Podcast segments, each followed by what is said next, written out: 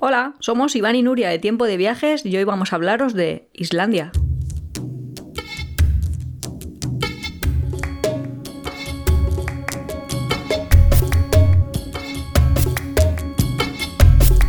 Pues sí, hoy queríamos traeros Islandia. Primero porque es uno de... Cuando hicimos el capítulo piloto, este fue uno de los destinos mm, elegidos por los dos. que- Sí, coincidimos en Sí, el top, por lo en menos. el top 5 estaba, estaba Islandia para los dos. En realidad, Islandia, yo creo que cualquiera que ha ido es, lo mantiene siempre como en sus destinos top, porque es completamente diferente a casi cualquier otro destino que puedas viajar. Quizás quitando el norte de los países eh, escandinavos, porque el resto yo creo que es difícil eh, encontrar algo tan extremo a la vez con hielo, fuego. Porque yo creo que esa es la definición, ¿no, Nuria? De, del país, hielo y fuego. Sí, yo creo que se puso muy de moda después de la serie de Juego de Tronos, a la gente le encantaba y era eso, es que es pues la isla de hielo y fuego. Claro, el, el contraste ese entre el hielo y el fuego lo ves, está presente tanto por el carácter volcánico del país, que, eh, que está lleno de volcanes, pero también de aguas geotermales, que ahora hablaremos de ellas, y luego el hielo, porque al estar en una latitud tan al norte, nieva durante todo el invierno, está, hay nieves perpetuas, hay glaciares, Sí, tienen glaciares, que no solo la nieve de las montañas. Claro, es, es- es ese contraste es. Y nosotros además, eh, cuando fuimos, que fuimos en 2015, fuimos justo en invierno, porque queríamos ver el, el contraste con la nieve, porque también es cierto que en verano no hay nieve. Debe ser diferente, debe ser otro viaje y lo tenemos pendiente para más adelante. Claro. Entonces, ¿por dónde empezamos? Nuria, ¿dónde, eh, ¿cómo crees que deberíamos de empezar el capítulo? ¿Qué deberías de explicarle a alguien que Bueno. quiere viajar a Islandia por primera vez? Primero, ¿qué tipo de viajero es el viajero ideal para ir a Islandia? Yo creo que aquellos amantes de la naturaleza, porque ciudades no van a encontrar. Islandia es el destino perfecto. Exacto, porque Reykjavik es la única ciudad, es casi un pueblo, es, es nada, 30.000 Son casitas. habitantes. Sí, pero que es muy muy pequeña y, y no, no tiene ningún interés histórico ni se puede visitar, pero No, Islandia es un país de granjeros y solo tiene 300.000 habitantes, con lo cual Islandia es realmente pequeño y llama la atención por su naturaleza. Por el contraste que hemos dicho, y también hay muchísimos senderos de naturaleza. Se pueden hacer muchas rutas. Si te gusta el trekking, si te gusta el senderismo, si te gusta ver naturaleza y visitar volcanes, creo que Islandia es un destino ideal. Claro, hay una gran ruta de senderismo que nosotros no pudimos hacer porque nosotros fuimos, ya hemos dicho, en invierno, que en verano se puede hacer hacia el interior de la, del país, de la isla, que se llama Launkarmark o no sé qué, algo así, que creo que son como tres días de, de ruta donde vas eh, pues, con tu tienda de campaña, acampas en mitad, etcétera.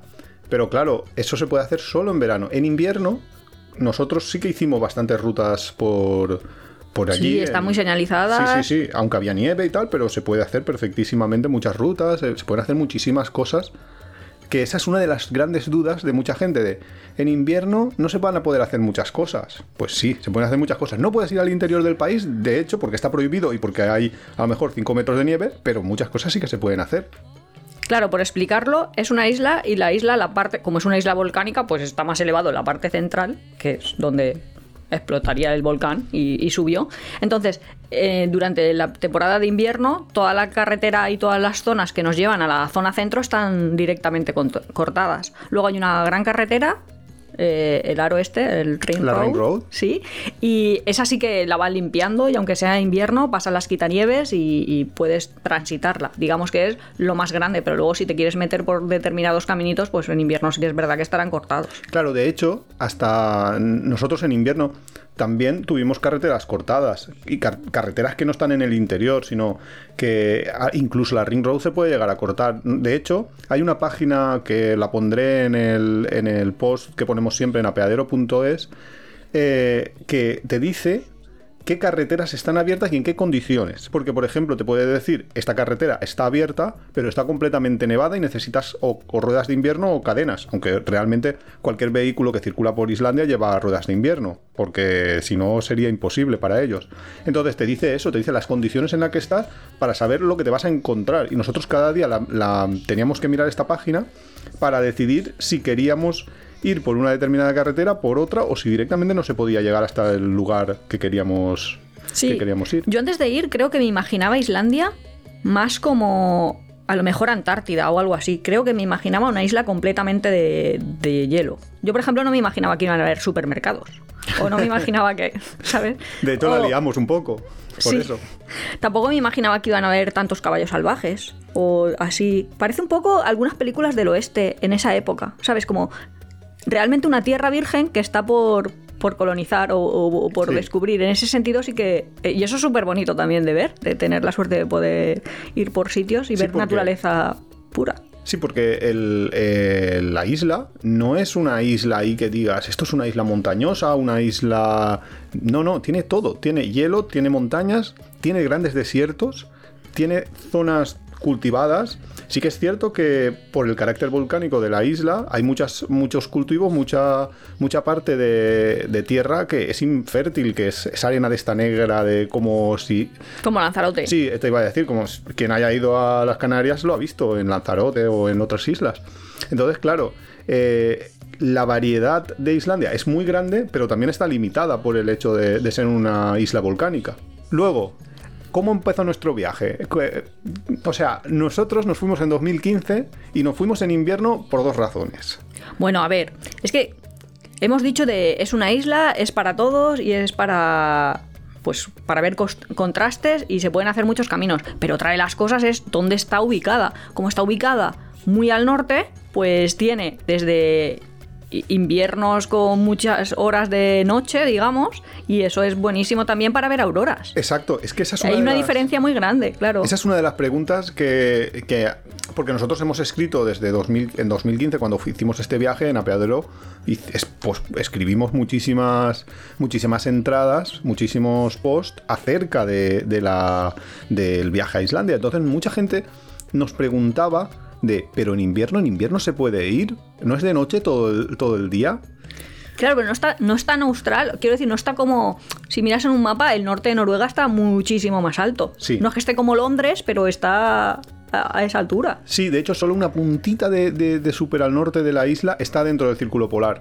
Pero lo importante es saber que, aunque, que, claro, si estás en el círculo polar, lo que significa estar en el círculo polar es que vas a tener el sol de, media el sol de medianoche, que es que durante eh, todo el día, va a haber un día en concreto al año, que durante todo el día se va, a ser de noche o el sol va a salir apenas. Pero a pesar de eso, tienes una luz crepuscular, una luz del sol que te llega de manera indirecta, que es como cuando en, en nuestros países de latitudes más, no sé cómo se llaman, pero vamos, que están más en la línea del Ecuador, en nuestros países hay un momento que no hay sol, pero hay luz. Pues Claro, yo imaginaba eso cuando me decían, es siempre de noche, o realmente no te dicen es siempre de noche, sino no llega a amanecer. ¿Y eso qué significa? Que en tu horizonte nunca el sol lo supera. Pero claro, eso es como aquí cuando el sol se te va por detrás de tu horizonte, pero todavía sigue habiendo luz. Hay un tiempo en el que está ahí crepuscular, ¿no? Pues en ese, en ese sentido pasa exactamente en Islandia, que no es que sea todo el tiempo de noche, sí que es verdad que se te hace, tienes menos horas de luz que aquí. Exacto. Entonces, claro, tienes Pero menos... claro, en las horas de noche es más probable ver las auroras, en invierno y en de noche. Claro, pero por ejemplo nosotros que fuimos... ¿En abril? Fuimos en... Sí, no sé si era marzo, abril, era creo que final de marzo, Semana Santa, como principio de sí. abril, como caía la Semana Santa en 2015. Entonces nosotros fuimos y tampoco sabíamos muy bien eh, qué nos íbamos a esperar en cuanto a luz.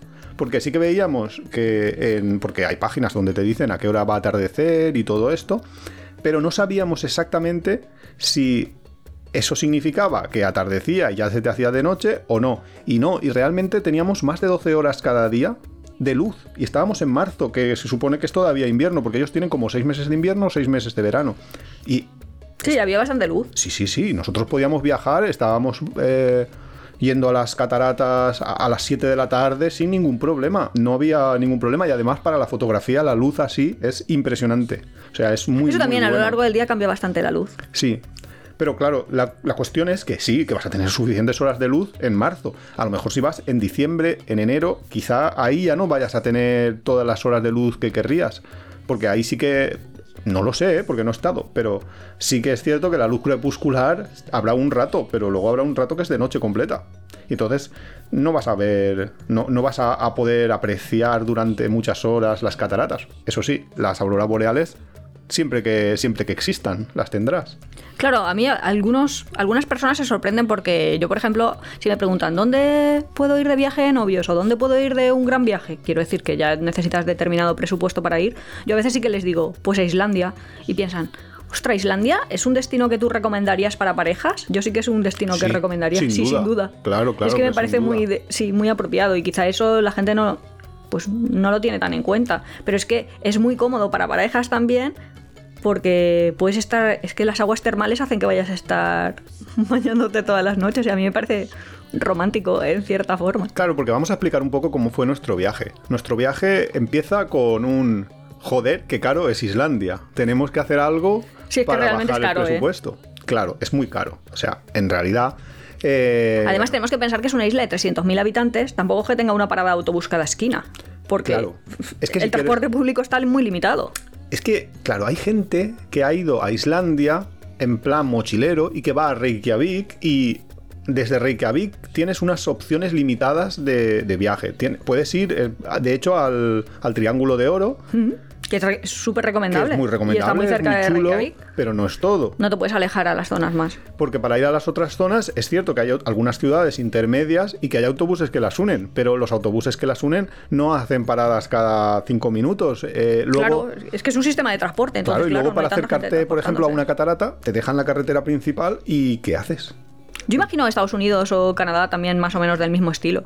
Quiero decir, son, son ciudades diferentes, o sea, como pueden ser ciudades europeas que tenemos un Claro, sistema de transporte público son muy ciudades, desarrollado. son ciudades que necesitas un coche. Claro, todo el mundo tiene un coche, sí. Entonces, claro, nosotros nos planteábamos eh, cómo, cómo ir a Islandia de una manera económica eh, y no teníamos ninguna posibilidad de acampar, porque una opción era alquilar un coche, un coche normal, y acampar.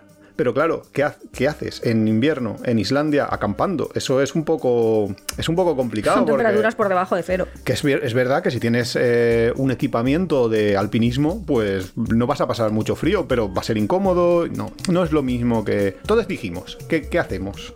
Claro, porque nosotros queríamos ir en autocaravana, pero es que la autocaravana era como un Claro. presupuesto 3.000, más o menos. Sí, costaba como. Nosotros queríamos ir dos semanas porque para hacer la, la vuelta a la isla completa a través de la carretera principal que se llama Ring Road, eh, mínimo, mínimo, mínimo 10 días. Claro, era así como un mínimo 10 días y, Claro, y ya era caro. Necesitábamos dos semanas de alquiler de autocaravana. Entonces, ¿qué hicimos? Pues, ¿cómo que qué hicimos? Pues buscamos gente... como- Para llenar la autocaravana. Eso ya lo hemos contado en un episodio, ¿no? Si la única forma que tú tienes de baratar el coste no puede baratar el coste, pues divide entre más gente. Entonces Claro. hicimos eso. Eso es lo que contamos en el episodio de, de- de cómo bajar los gastos de un viaje. Entonces, ¿qué hicimos? Pues buscamos gente, conocimos, bueno, un chico, eh, Román, sí que lo conocíamos ya porque había sido alumno Lo conocíamos de muy transversalmente, ¿eh? Sí, había sido yo no- alumno de Nuria, Nunca ¿no? había hablado con él, lo que es una conversación privada. Claro, pero bueno, eh, este fue uno y luego hubo un- dos chicos, una chica y un chico que se que, no- que conocimos en ese momento de viaje y ya sabéis lo peligroso que es conocer a alguien e irte de viaje con él. Que, que nosotros no, no Los me- viajes intensifican todo. Es como el gran hermano de que dicen a veces, ¿no? De Sí. dentro de la casa todo se magnifica. Todo se Pues imagínate dentro de la autocaravana. Con gente, cada uno de un padre y de una madre, con unas ideas. Y bueno, y hubo momentos un poco tal, pero yo creo que más o menos se manejó bien la, la situación y, y hemos seguido siendo amigos, que eso es lo importante. Hombre, como el objetivo estaba claro, que lo que queríamos hacer allí era ver la máxima cantidad de cosas posibles y disfrutar cada una de las cosas que viéramos, tampoco ver por ir haciendo tics. Y ahí la verdad que tengo que decir que Iván se curró un viaje que está en apeadero.es que, vamos, es súper recomendable. Todas las noches acabamos durmiendo en una zona termal. Claro, porque la idea de la ruta, eh, cuando, claro, yo, a ver, tenía como ahí la responsabilidad de que, joder, era la primera vez que Se nos viajábamos. hizo guía, tanto que odia las guías. Iba de guía poquito, turístico. No, pero era un poquito de, de, Vale, ahora tengo que organizar una ruta aquí que sea muy. Que, que tenga todos los días puntos de interés, que más o menos podamos. que a todo el mundo le vaya a gustar. Yo no conocía de nada a ninguno de los tres que venían con nosotros. El caso es que al final eh, la organización fue de manera que cada noche para, no, para intentar minimizar también, porque no sabíamos cómo funcionaba una autocaravana. Era nuestra primera Es que autocaravana. es verdad, es que nunca habíamos ido en autocaravana. Nunca habíamos ido en autocaravana, nunca habíamos conducido en autocaravana. Hombre, yo de pequeña tenía una, una caravana y es parecido, solo que se mueve. Pero no lo sabíamos, no Ya. sabíamos cómo era. No sabíamos si nos podríamos duchar. Entonces dijimos, hostia, cinco personas aquí metidos todos los días haciendo rutas de senderismo. eh, a lo mejor esto mm, tiene un peligro, habrá que ducharse, habrá que buscar lugares. Entonces busca, busqué para que cada noche acabáramos en una, en una zona termal. Y la verdad es que estuvo salió bien la, súper bien. Sí, sí, la sí, sí, experiencia esa. Bueno, a Nuria y a mí nos encantan las zonas termales, eso también es cierto. No, pero estás en mitad de la naturaleza, a veces te está nevando encima, y tú estás ahí desnudo en la zona termal, súper agustamente. Sí, sí, la verdad. que es- Calentito. hubo una noche que ya fue espectacular porque ya se iban a ir a dormir todos. Y eh, porque también hay una página que también la dejaré en el, en el post, también una página del gobierno de Islandia que te dice que es la alerta de, de Auroras. auroras. Te dice la probabilidad de que esa noche se vean auroras, porque claro, la Y la probabilidad... localización. Bueno, la localización. Bueno, la probabilidad en cada sitio, en- quiero decir, que tú buscas en el Claro, sitio. es que es en todos los, pasa en todos los lugares más o menos a la vez, porque tampoco es tan Que grande. Islandia. El caso es que eh, te dice una probabilidad porque, claro, va a depender de si hay nubes, no las vas a ver. Si por lo que sea el clima cambia y es tal. O sea, tienes ahí una serie de factores que te pueden indicar. Y, y en la página esa, esa noche me daba una alta probabilidad de, de auroras. Y Nuria y todos los demás se fueron a dormir, se iban a dormir y de repente yo, yo me quedé. Yo dije, hostia, yo me quedo porque esto, esto promete. Estábamos aparcados junto a una, a una terma, en plan a 10 metros de la terma o a 20 metros de la terma. Y de repente veo la aurora. Y claro, los desperté corriendo, llegaron. Hay todos como Papá Noel, ¿sabes? Como ir a ver a Papá Noel, pues igual, pero en plan aurora. Claro, y eso, yo ya nuestra había visto primera aurora de, de- o sea, de Islandia. De Islandia. Nuria y yo habíamos visto, pero los demás creo que no habían visto. Entonces, claro, era ahí como. Pero aún así cada aurora ba- baila diferente. Sí, son diferentes y además. Y de hecho los colores también un poco. Los colores varían y demás. Es porque no lo hemos contado, pero es que en Islandia cuando vas con una autocaravana es diferente a aquí cuando vas con una autocaravana, porque allí en principio si no está prohibido puedes ir donde quieras. Y también hay campings. Y en los campings está muy bien porque ya tienen duchas y todo un sistema. Vale. Un sistema de campings totalmente... Para la gente que sea de España lo va a ver como loquísimo, porque tú vas y allí hay una cajita y en esa cajita levantas la tapita y pones el dinero. O sea que puedes sacar todo el dinero de los que han puesto todos los otros y tú dejas ahí tu equivalente 20 euros Más de uno lo habrá hecho, capaz será. Supongo que no, pero es que de pronto vas ahí a un sitio y en mitad de un, claro, en mitad de la entrada del camping, de pronto levantas la cajita esa de madera al lado de la, de la nieve y te ves ahí, yo qué sé, Ya, todo el 200 dinero. dólares. Claro, porque nosotros, Eh, Además en todas las monedas que paga la gente ahí. Nosotros, tal y como contamos en el capítulo de cómo ahorrar en viajes, Nuria hizo el truco de no vamos a cambiar dinero. Entonces no, no teníamos ni una sola corona islandesa. Que ahora lo malo es que no tengo ni moneditas de Islandia. Claro, porque no, no cambiamos. Simplemente Si alguien va, por favor, que me envíe dos moneditas por una carta postal. nosotros cambia- cambiar cero. Ta- tal cual llegábamos al supermercado, pagábamos con tarjeta y claro, cuando llegamos al sitio este que había que dejarles ahí algo de dinero, ¿qué hicimos? Pues le metimos euros, porque no teníamos moneda de local. Pero habían Ya dólares y había de todo, o sea que el hombre ya lo tenía. Sí, yo creo que lo tenían asumido, que, que hay mucha gente que viaja sin corona. Pero lo que quiero decir que el sistema de camping es, bueno, esto es un camping, tú entras cuando quieras, dejas las cosas ahí, estás a gustamente, gastas lo que quieras, En te haces realidad- una barbacoa o te haces lo que quieras. Es que en realidad no era un camping, era como que el terreno donde estaba esa... Porque siempre que nos pasó esto, que fueron dos veces solo, porque el resto eh, dormimos sin ¿En el campo? gratis, sin, sin más, aparcando en, un lugar donde se pudiera, que hubiera un parking. Una- un parking es un trozo de tierra donde no hay nada, nada más. Caballos. bueno, lo que fuera. Eh, esa fue la única noche que. Es, perdona, esas dos únicas noches que pagamos, en realidad no son campings, son un terreno que tiene alguien que coincidía que tenía dentro una poza de agua caliente. Porque está llenísimo Islandia, entonces hay gente que, que es propietario de la tierra donde, donde por casualidad está. Y como para dar un poco de servicio, esa persona ha puesto una caseta de, de para como para cambiarse o para ducharse y todo eso y cobra pues lo que quieras o sea o te pone un precio o, te- o te- o la voluntad eso son las Va a depender, claro. claro las dos opciones que te dejan entonces claro nuestra nuestra nuestro viaje fue así básicamente cada noche dormíamos ahí y cada día íbamos a ver una de las increíbles maravillas que tiene Islandia Hombre, pues yo me acuerdo de sitios realmente bonitos. De, además de lo que hemos dicho del triángulo este de oro que hay, no sé cómo se llama, geyser, ah el geyser sí sí sí sí sí que, que es como, es una como una barbaridad, fuente ahí, que un chorraco de agua caliente que te sale del centro de la Tierra, que además es eso. Claro. Bueno, eh, no, no del centro centro, pero bueno. Bueno, claro, vale, sa- saldrá de capas del manto, tampoco nos vamos a poner aquí pero que sí, que es, geólogos. sí que es cierto que es una.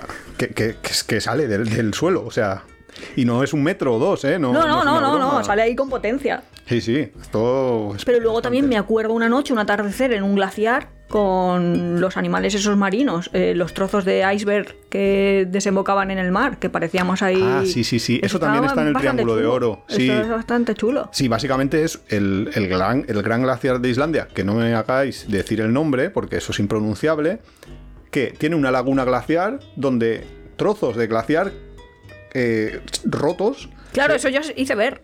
claro, se van acumulando. Y entonces hay como una, un río que conecta el mar con el... Con la lagunita. con la laguna y los trozos estos de glaciar se van saliendo de hacia el mar, hacia, hacia el mar, y luego te, te encuentras con la playa del mar, o la playa normal y corriente, llenísima de glaciares por ahí flotando. Que eso es lo que yo digo de que nos bañamos ahí entre cubitos de hielo. Claro, claro, es que es tal cual el anuncio de los osos de Coca-Cola. Que lo que pasa es que en vez de un oso estábamos nosotros arriba de los trozos de hielo. Bueno, eso, eso le pasó en la laguna a Román, que se subió en un trozo de hielo y de repente, cuando se tiró a subir, eh, no me acuerdo quién fue, no sé si yo o alguien, sin querer empujó el trozo de hielo, sí. se desprendió y acabó en mitad de la laguna que tuvimos que rescatarle buscando una cuerda, una- unos palés que había por ahí, porque claro, es que tiene un, un cierto peligro la sí, cosa. La recomendación es si os vais a subir a algo flotante, pensar que es algo flotante, o sea, que se puede ir flotando hacia donde quiera y luego si tienes que volver, nadar no es la mejor opción porque es agua helada. Está, está fresquita el agua. Pero bueno, eh, Román ya se veía nadando ya. Yo cuando llegamos con la Ya, cuerda pero ya, es que ya una hipotermia y entrar en parada, ¿eh? Yo ahora, ahí, Bueno. en ese momento me acuerdo que estaba est- estudiaba tercero y no tenía tan, tan claro los posibles peligros y no veía la muerte tan cerca, pero yo no recomendaría a la gente lanzarse a un agua totalmente congelada. Bueno, pero bueno, si no fue realmente remedio- divertido, ¿eh? si no tienen Fue una aventura, aventura. no. Y hacías también, yo me acuerdo que hacíais excursiones ahí de senderismo todas las mañanas. Hacíais, porque Nuria. Porque hay muchísimas cataratas. Porque estaba estudiando. Es lo malo de estudiar. No, sí, claro, muchísimas cataratas. Fuimos a algunas cataratas impresionantes. También hicimos rutas de senderismo mm, sin catarata. Yo me acuerdo el primer día, el primer día estábamos, la primera, después de la primera noche, porque claro, llegamos por la noche al, al aeropuerto y demás, fuimos a una catarata donde a Nuria no vino y, la verdad es que era bastante rela- relativamente peligroso porque era muy resbaloso y era una, una ruta de senderismo eh, casi vertical todo el tiempo y con hielo, nieve. eh, sí que es cierto que si yo lo pienso ahora, si yo Vale volviera, pena, ¿no? me llevaría unos crampones. Sin Así, duda. nos poníamos ahí como gomas en los zapatos para evitar que. Pero claro, un crampón siempre Un va crampón mejor. es muchísimo mejor. Por ejemplo, también hicimos una excursión por libre sobre los glaciares. Nos fuimos a caminar sobre los glaciares y... Bueno, hicimos una excursión por libre, pero acabamos encontrando. O sea, encontramos a. No, no, claro. Encontramos a toda la gente que hace las excursiones de pago. O sea, eso, eso por supuesto. Pero estábamos nosotros andando por encima del glaciar y de repente nos encontrábamos a, a gente que iba con crampones, con esto. Y nosotros íbamos en zapatillas. Bueno, de hecho No, nos en quedamos en no, bolas. llevábamos en botas de montaña. En botas ver, de montaña. Es que Pero bueno, ¿qué son unas botas de montaña?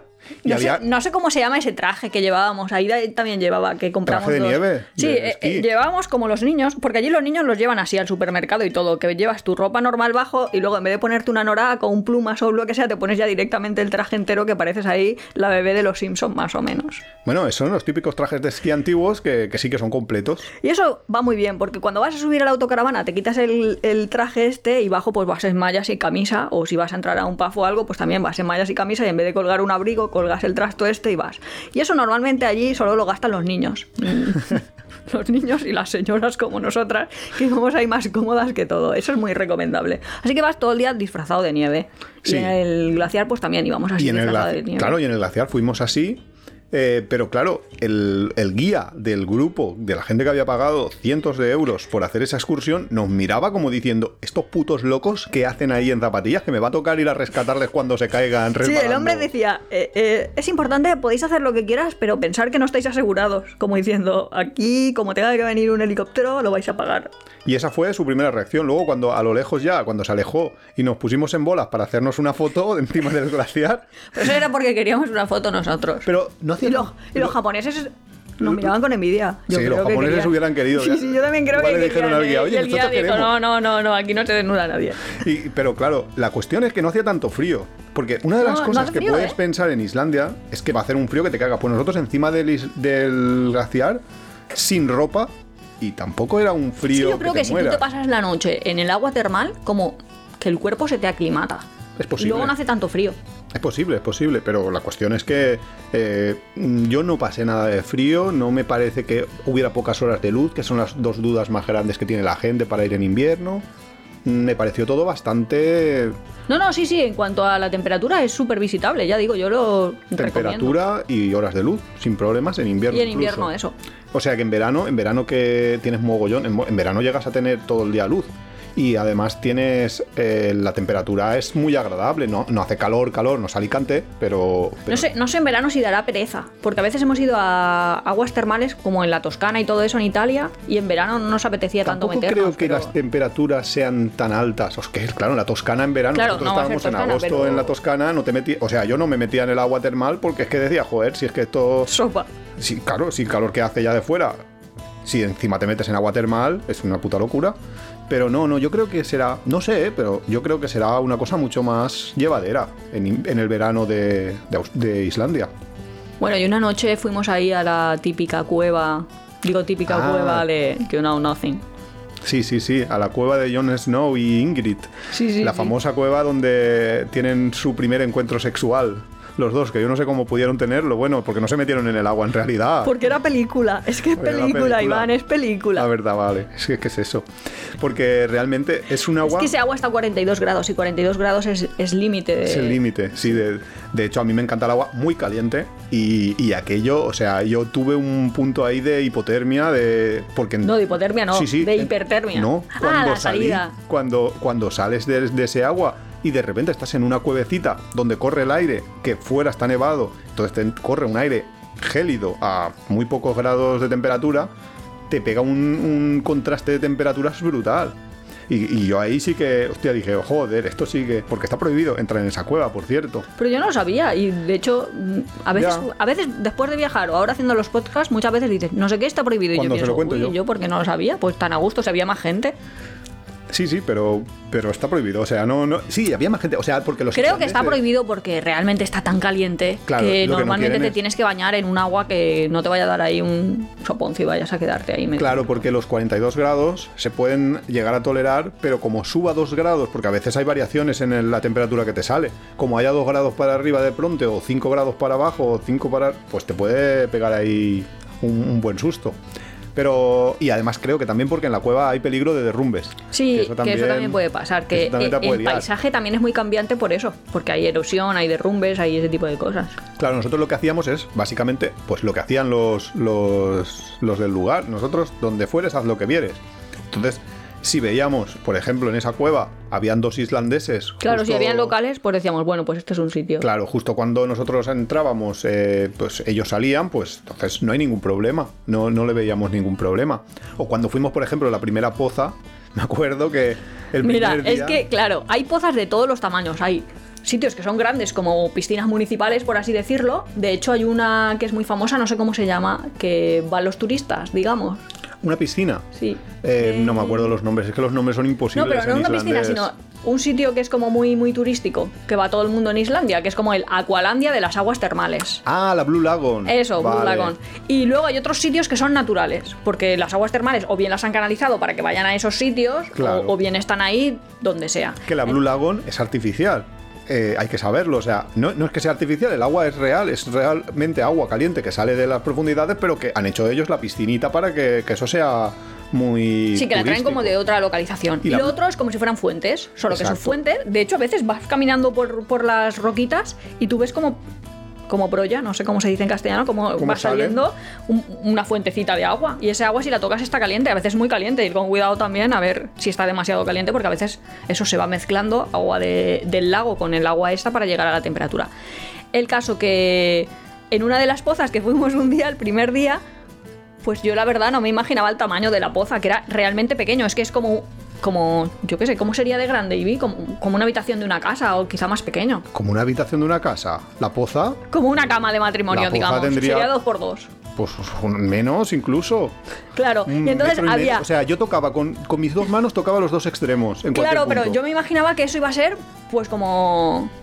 Pues como un chalet, quiero decir, que iba a ser pues normal. Claro, porque hay que decir que Grande. nosotros, nosotros habíamos ido a Budapest y claro, como es una como es unas aguas termales en Budapest o un es gigantesco, ahí Claro, cabe todo el mundo. Están unos en la poza y estaban dos novios ahí. Y dice, y llegamos nosotros ahí para bañarnos. Y la chica dice, no vais a entrar, ¿no? Y nosotros, ¿cómo que no? En plan, pues ya entraremos y nos separamos. Y la chica, no, no, no, no, aquí no entráis. Y decía, Mira, que estoy ¿qué sin ropa. Y yo, bueno, pues ponte ropa, o yo qué sé, que quieras que haga tampoco. Bueno, y luego cuando entramos, pues la verdad es que entendí todo. Porque era como, ya te digo, como estar en una cama, estaba esa pareja y nos metimos nosotros también. Que claro, ese hombre diría, aquí Claro, están no- haciendo esto. metimos, nos metimos ahí los cinco y apenas cabíamos. No cabíamos Y- y- todos tocándonos casi. No, no, Claro. nos tocábamos, eh. Eh, Pero que estábamos ahí realmente cerca. Por eso que hay pequeñas y hay grandes. claro. Y por ejemplo, esa pequeña del primer día, pues es un ejemplo, pero por ejemplo la de que Nuria hablaba, de la Blue Lagoon, que es medio artificial porque la han canalizado para que. Pues esa es muy grande. Lo que pasa es que en la de Blue Lagoon vas a pagar. La de Blue Lagoon, todo muy ordenadito, todo su- tienes tus duchas, tus cambiadores. En la Blue Lagoon no puedes estar desnudo, pues tienes que llevar ropa, eso sí. Porque supongo que por el turismo no quieren. Claro, la- eso también va diferente en países. Claro, y también la sociedad islandesa yo creo que es bastante conservadora dentro de lo Tampoco que se han mezclado tanto y son poca gente. Sí, Y tienen iglesias y todo, o sea que deben de tener ahí un componente religioso. No sé de qué religión. no sé de qué religión. Bueno, el caso, que, que esa sí que se paga, esa, es de- esa hay que pagarla. E- Esa y una que está como por el norte también, eh, son las dos únicas así que se paga más o menos. Todas las demás, todas las demás pozas, por ejemplo, todas las que ponemos en nuestro listado en apeadero, todas esas son gratuitas. Y nosotros lo que hacíamos era acabar en una de esas pozas para dormir allí, o sea, porque, porque sabes que cuando hay una poza hay un parking, porque la gente llega a algún lugar, o sea, llega al lugar y tiene que aparcar. Porque una de las leyes de. que creo que hemos empezado a comentarlo antes y que no hemos acabado es que una de las leyes de Islandia es que se permite a cualquiera aparcar en cualquier lugar donde no estés interfiriendo el tráfico y que estés no estés en un territorio privado de alguien. Con lo cual, en cualquier hueco que veas que hay como un típico lugar donde aparcarías el coche para ir a hacer una ruta de senderismo, ahí puedes pasar la noche. Sí, pues donde quieras. Exacto. Es como Noruega y todo eso. Sí. El caso es que eh, nuestro viaje a Islandia básicamente fue recorrer toda la Ring Road, girar en el sentido de las agujas del reloj desde el aeropuerto donde, donde cogimos el. eh, donde alquilamos el, la autocaravana con la empresa McRent, por cierto, que era la más barata. No sé si hoy en día seguirá siendo la más barata o si hay otras opciones. Y giramos todo, todo, todo en ese sentido de las agujas del reloj para acabar al final en la parte como mm, más espectacular, porque todo el mundo dice que es lo más espectacular, que es el Triángulo de Oro, que se compone de El geyser, el geyser que, que dice Nuria, la, el, el- ¿Cómo se llama esto? El glaciar más grande, o sea, la parte visitable del glaciar, porque el glaciar es enorme y ocupa un claro, montón de la supongo que isla. desembocadura. Sí, que es donde está la ves- desembocadura, donde decíamos antes que están los cubitos de hielo gigantes, etcétera, etcétera. Eso a mí es de lo que más me gustó. Es Bueno, que es lo cataratas también espectacular. gigantes, sí. Y claro, en esa parte donde está la desembocadura del geyser, está la laguna glaciar, etcétera, etcétera, es donde también están las cuevas de hielo y lo del caminar sobre el glaciar, que ya hemos comentado lo de caminar sobre el Y, glaciar. y eso que caminabas como. que era como, como estar en la luna o algo así, que había como. Ah, eso estaba en el norte. Eso, claro, lo que dice Nuria es que hay una especie de plantas que son, que son las, eh, de- son, eh, no sé si son únicas de allí o no sé, pero que son de origen por la roca volcánica que hay que la recubre. Entonces la recubre y la haces como súper suave. Entonces parece, cuando vas andando, parece como que, que estés ahí flotando. Es una sensación un, un tanto extraña. Y eso sí, eso estaba en el norte, en el norte del país. Pero no, en el glaciar lo que decía es que hay, aparte de caminar sobre el glaciar, que ya lo hemos comentado, lo de las cuevas de hielo, que también fuimos a buscarlas, las encontramos y nos metimos dentro de las cuevas. Aunque ahí no, no habíamos. Ahí sabíamos que estaban las cuevas de hielo, Porque la geolocalizaste en por- la foto, ¿no? Porque en las fotos, porque vi fotos de gente que había estado, las había hecho una foto y la geolocalización de las fotos, los metadatos, me dijeron dónde estaban. Y entonces fuimos en plan a la aventura a ver si las encontramos y las encontramos. Sí, además estás en la cueva y oyes ahí. Y es que se está derritiendo todo, por lo menos en esa época. Se está Daba un poco- derritiendo, justo, como se está derritiendo el hielo, se derrite como rápido. Y daba un poco de miedo, ¿eh? Aquel, aquel Sí, ruido. Bueno, es que es como tú, haberte hecho infinito pequeño y haberte metido dentro de un cubito que dices, madre mía. Porque sé que esto no va a colapsar si se va a derretir normal, porque se va derritiendo Bueno, capa a sé, capa, sé pero- que no va o creo que no va. Es bastante. O sea, acojona bastante. Luego es bastante. A ver. A ver, sí la que- física dice que no se va. Sí que es cierto que he a tenido derretir. críticas en el, en el blog de gente que dice, esto no lo deberías de decir porque es muy peligroso. Oye, yo, cada uno que haga lo que le dé la puñetera gana, que se meta en los problemas que quiera, que haga el... Que, que Te vas a meter dentro de un cubito de hielo gigante. Claro, y que nivele su nivel de riesgo. O sea, cada uno tiene que ser consciente de lo que hace, que todos somos mayores. Si luego vas y se te rompe un- eh, la cueva encima de tu cabeza, pues... Pues morirás. Tú, tú verás. Básica- si pasa eso, mueres. Claro. Pues claro que mueres, porque es que anda que no... A lo mejor mueres y acabas congelado como la momia Juanita. Sí, y luego Y luego dentro de 4.000 años dicen, las mujeres islandesas eran morenas. sacrificios Hemos humanos". hecho la prueba y eran morenas. y en verdad era yo ahí dentro.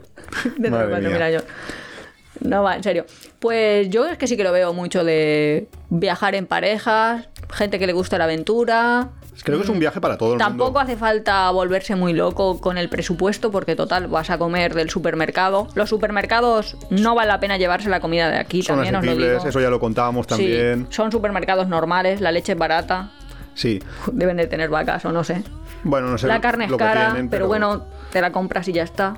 Si quieres carne, también puedes. Restaurantes sí que son raros, ¿eh? Yo, restaurantes sí que no fui. Los restaurantes son carísimos. Pero es que los restaurantes era como, vas a comer tiburón seco, no sé qué, que eso yo lo probé y dije, Ah. madre mía, madre mía, si esto es como comer yo que sé qué. Claro, es que son costumbres distintas. También conocimos gente, en, por ejemplo, es que un día fuimos como a una piscina municipal de un pueblo, porque también a veces las aguas termales que les salen las canalizan y las Hacen llevan piscinitas. y la llevan a una piscina. Entonces fuimos a visitar una de estas piscinas y conocimos gente que estaba allí en el, en el esto. Y claro, debe de ser duro vivir en Islandia y tienen una vida así un poco extraña, porque Más que duro que hay poca gente.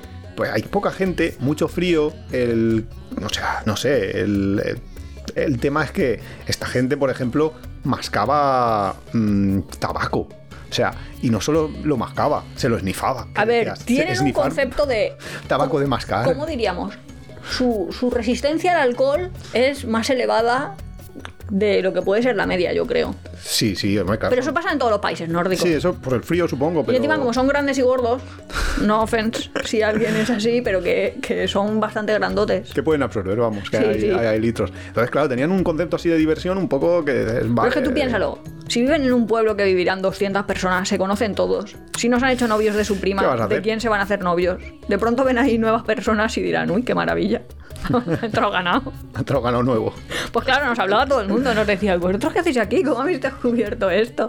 Claro, Claro, porque la ciudad debe ser otra cosa, pero los Decimos esos- todo el mundo como si hubiera mucho mundo, ¿eh? No, no. La Islandia, eh, tú puedes estar días, días y días sin ver a nadie. Que Pero es luego- cosa impresionante. son realmente amables. Yo lo vi un pueblo súper amable. Sí, sí, sí, sí. no solo porque duda. te dejan dormir ahí en las afueras de sus casas o donde sea, es que son amables Sí. y les gusta hablar con la gente.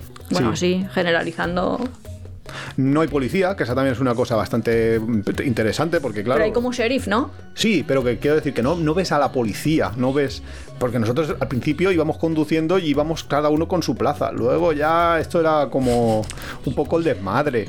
No sé, es, es una sociedad muy distinta. Claro, y tampoco te cruzas coches por la carretera. y no te cruzas coche por la carretera, por eso podíamos ir tranquilamente conduciendo, porque es que solo me había sacado yo el, la- el, el único que tenía permiso para conducir esa autocaravana era yo, y claro, te cansas. Al final ya conducíamos todos, etcétera. Yo no. Bueno, Nuria no, pero Por nuestra propia integridad, no porque nos fuera a pillar la policía, que sin duda no nos hubiera pillado. el caso, que es un viaje muy interesante para todo tipo de, de personas. Hombre, yo Pueden para gente con niños ya no lo sé. ¿Por qué no van a poder ir gente con niños con una O sea, autocaravana? Sí, sí que puedes, pero Hombre, te se vas a perder, cansarán obviamente- haciendo esos senderos. Obviamente no te vas a hacer un sendero como nos, hici- nos hicimos nosotros de 15 kilómetros. Era eso, es que los senderos son muy largos. Pero con la autocaravana que vas a todos los sitios, aparcas en la, en la misma en la misma Bueno. catarata que desde, desde la autocaravana ves la catarata. También es verdad que eso quiere decir que si no quieres hacer el sendero, pues no haces el sendero. Que haces el sendero por hacer, pero naturaleza ya estás viendo ahí a pie de carretera. Claro, porque nos hemos hablado, pero vamos, las cataratas, las cosas que hay que ver eh, son absolutamente impresionantes. Eso te vas a cualquier. pu- Además, es que fotos tú, de Islandia. eso iba a decir, tú coges la cámara, mm, te tapas los ojos, das dos vueltas y lanzas tres veces y yo creo que salen buenas fotos. Sin duda, sí. Porque es que es un país impresionante. Pero bueno, se nos ha acabado el tiempo ya de, Islandia, de Islandia? muy recomendable, si podéis hacerlo. Nosotros en verano tendremos que volver a ir. Y Sí, nuestra idea es ahora cuando pase la pandemia, algún día subirnos con la furgoneta, cruzar, porque se puede cruzar con tu propio vehículo desde Dinamarca vía Islas Feroe, te cruzas eh, a Islandia y hacer un verano en, en la autocaravana pues, debe de ser una cosa muy chula, muy chula. sí, yo lo veo, ¿eh? A ver si nos dejan. Sí, ahora cuando nos, Cuando nos tengamos lo el vuelvan a permitir, lo intentaremos. Pues nada, chicos, esperemos que os haya gustado. Cualquier cosa que nos queráis decir, ya sabéis que en las redes sociales y en el blog de apeadero.es os leemos. Hasta luego.